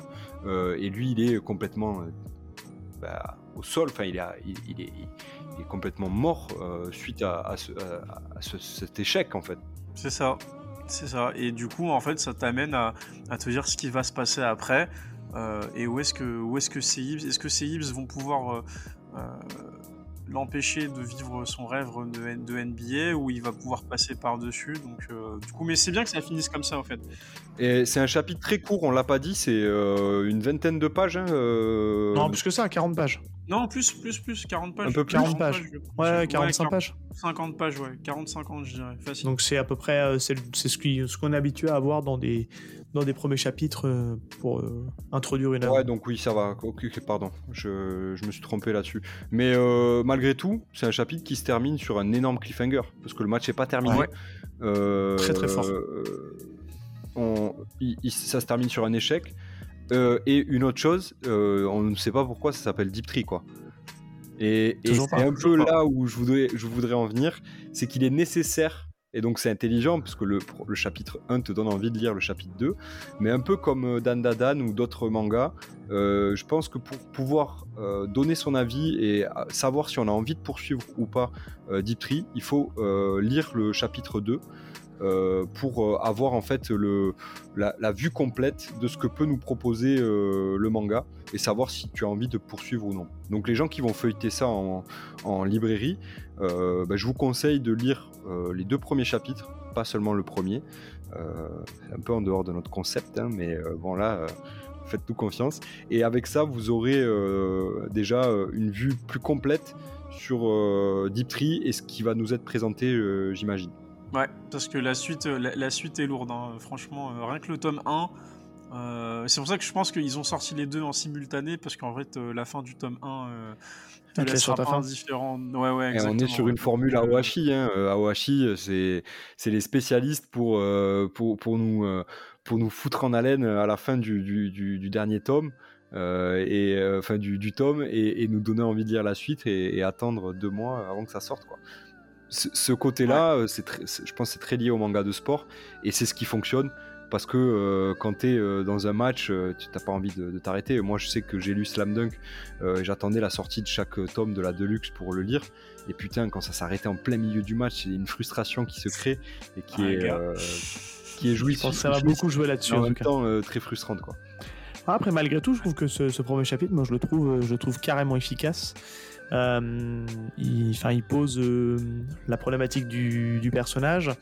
On n'a pas trop encore le côté, le fait qu'il soit à fou, c'est pas trop mis en avant, mais on a quand même toutes ces problématiques, euh, problématiques liées à son handicap et, euh, et, justement ce, lourd héritage qu'il a de, son père, Erwin Johnson. Je suis très très curieux par contre de savoir s'ils vont aussi, euh, parce qu'il a l'air de, vouloir euh, pas mal mettre l'auteur, enfin les deux auteurs ont l'air de vouloir mettre pas mal de refs à la vie réelle. Est-ce qu'ils vont insérer aussi une touche de la réalité du joueur, Magic Johnson? Parce que je suis pas ultra calé en basket, mais on, on sait quand même que Magic Johnson c'est un des premiers sportifs américains à avoir révélé son, sa séropositivité donc le fait qu'il soit atteint du, VIH, et c'était quand même quelque chose d'assez tabou à l'époque. Euh, donc est-ce que c'est quelque chose qui va être mis en avant dans le, dans le manga? Je suis très curieux de voir ça. Je sais pas s'il y aura un euh, parallèle euh, avec ça, hein, parce que le GIP, c'est pas une euh, pathologie. Euh, non, je parlais, je parlais pas du hips, je parlais vraiment en lien avec le, avec le père Magic Johnson, parce qu'aujourd'hui, ah. euh, il nous est montré comme il est présent mais pas présent. Pourquoi il est pas présent Est-ce que les spots qu'on voit, c'est des spots un peu vintage en mode. ou est-ce qu'il est toujours en activité Après, attention. Ouais, ce serait une erreur et en fait, il n'a que le de nom, le Erwin, Erwin Johnson. En fait, Magic, lui, je pense S'il a introduit plus tard dans le manga, pourquoi pas, mais je pense pas. Pour le coup. On sait pas s'il est encore en activité. Ou est-ce qu'il est, est, qu'il joue sur sa célébrité non, il est euh, en, tout, en, tout cas, en tout cas, concernant le, le, passé, euh, dans les, quand vous, vous, verrez dans le tome 1, euh, à un moment donné, euh, Damian il, est confronté avec, à, à, son père, mais il sait pas que c'est son père. Voilà, à un moment donné, voilà, sans c'est un mini spoil, mais euh, voilà, c'est juste pour vous dire qu'en fait, euh, il arrive en mode capuche et qu'en fait, il fait des paniers avec quelqu'un qui, en fait, c'est son. On sait que c'est nous, en tant que on sait que c'est son père, mais Damien ne le sait pas. Donc, euh, oh, on, les voit, on les, voilà, on les voit taper des paniers. Ça, on le sait pas, nous, parce qu'on a lu que les deux premiers chapitres. voilà, mais voilà, pour vous dire que, que ce sera introduit. Et après, il y aura d'autres joueurs de NBA qui seront introduits. Je pense que toi, Val, ça, Val, ça va te parler, mais euh, ça, va te parler direct. Il y a deux gros joueurs qui vont être introduits, et en fait, euh, c'est comme ça que va se finir le tome 1, et c'est pour ça que le tome 2, euh, je pense qu'avec le tome 1, vous serez, même déjà avec ce premier chapitre, on est sur un cliffhanger, mais là, avec la fin du tome 1, on est sur un gros cliffhanger. Donc, ah, j'ai hâte, hein, je, je, te cache pas, j'ai hâte parce que bah, je vais avoir toutes les refs, ou en tout cas une grosse partie. Ah, tu vas les avoir. C'est c'est un peu euh, c'est un peu comme si le, le, manga euh, euh, était écrit pour moi quoi. C'est comme ça que je le ressens, tu vois. Ah bah moi j'ai moi j'ai pensé à toi, moi j'ai grave pensé à toi en le lisant. Hein. Quand j'ai reçu l'épreuve non corrigée, honnêtement, je me suis dit, mais ça c'est trop un manga, ça c'est trop un manga pour pour Val. Hein. En vrai. Ah, en, dehors des refs un peu maladroites avec Erwin et Magic, j'ai réussi à passer outre. Il euh, y a des gens qui arriveront peut-être pas hein, à passer outre. Et même pour ceux qui nous écoutent, euh, en vrai, euh, si vous avez jamais lu de manga de, basket, là on sait que Mangetsu tape fort avec Aohashi, mais voilà, si vous avez envie de sortir un petit peu des Kurokos basket où il se passe que des trucs de dingue parce que c'est la génération miracle et tout. Là, on n'est pas dans tout ça. Là, on est vraiment dans des matchs de basket totalement NBesque, on va dire, avec quelques refs parfois, comme tu l'as dit, un peu maladroites, mais qui, voilà, ça, ça, se laisse quand même lire par la suite. Donc non, non, franchement, belle, belle découverte ce, ce Deep Free. Je pense que ça peut être. je sais pas si l'audience, si, si, ça va être apprécié par les lecteurs. Mais euh, en tout cas, moi, j'ai vraiment hâte de, découvrir ce manga-là. Je vais, je vais le prendre, ne serait-ce qu'aussi parce que c'est un bel objet. Euh, Mangetsu, il, il, travaille sur, euh, sur, leur, euh, sur la qualité des mangas qui. Alors, ah, on l'a pas dit ça, c'est important de préciser. Ouais. On a notamment une belle, une belle cover de, de notre ami Luchisco qui a bossé sur les, sur, les covers de, de, du manga. Donc, c'est assez. Et apparemment aussi sur l'intérieur de couverture en dessous la jaquette. Il m'a montré. C'est hein, incroyable. C'est incroyable. Pas le, la, cover en elle-même, mais l'intérieur. Euh, il a fait ça bien et il a intégré aussi des petits trèfles, donc euh, ça fait plaisir. Euh, donc j'ai assez hâte, ouais. J'ai hyper hâte de voir ça. Yes, moi, moi, moi pareil. quand, je les, quand je les aurai euh, d'ici là, mais en vrai, euh, lancez-vous sur, euh, sur Deep Free si vous avez envie. Et puis après, qui sait, peut-être que vous, serez tellement fan de basket que vous vous mettrez à faire d'autres choses. Peut-être pourquoi pas. Carrément. Non, non, mais c'est clair. Ok. Bah écoutez, messieurs, je pense que je pense qu'on a, on en a assez dit. On a fait une petite émission. un petit épisode light. c'est plutôt pas mal. pour parler de, de du peu qu'on avait euh, sous la main euh, avec Deep Treat, ce nouveau manga. C'est un peu le même format que Darwin Incident, vous l'aurez euh, compris, puisque c'est un manga qui vient de sortir. donc on espère qu'on vous aura donné envie de le découvrir et puis surtout n'hésitez pas à nous faire les retours sur ce que vous en avez pensé, si ça vous a plu ou pas, pourquoi ça vous aurait ça vous a pas plu, pourquoi ça vous a plu. N'hésitez pas à nous dire, vous savez, les phrases d'usage, elles, sont, elles sont simples. Euh, vous pouvez nous retrouver sur euh, les réseaux sociaux euh, que sont Twitter, Instagram, La et c'est tout. on essaye d'être là de manière assez régulière, donc normalement dans deux semaines vous, allez, vous allez avoir un bel épisode aussi en compagnie de Chris, mais pas que. petit teaser, on va conclure, conclure le fil rouge de ces derniers mois, euh, notamment mon fil rouge depuis euh, de ces derniers mois, et euh, de la plus belle des manières. vous allez avoir une belle émission, on espère que ça va pas trop vous rebuter. Merci de nous avoir écoutés. on se retrouve très vite pour Y a-t-il un pilote dans le manga? Merci Chris d'être venu. De rien. Merci Chris. Et, et à très vite. Ciao ciao. Bah ouais. Ciao tout le monde. Ciao.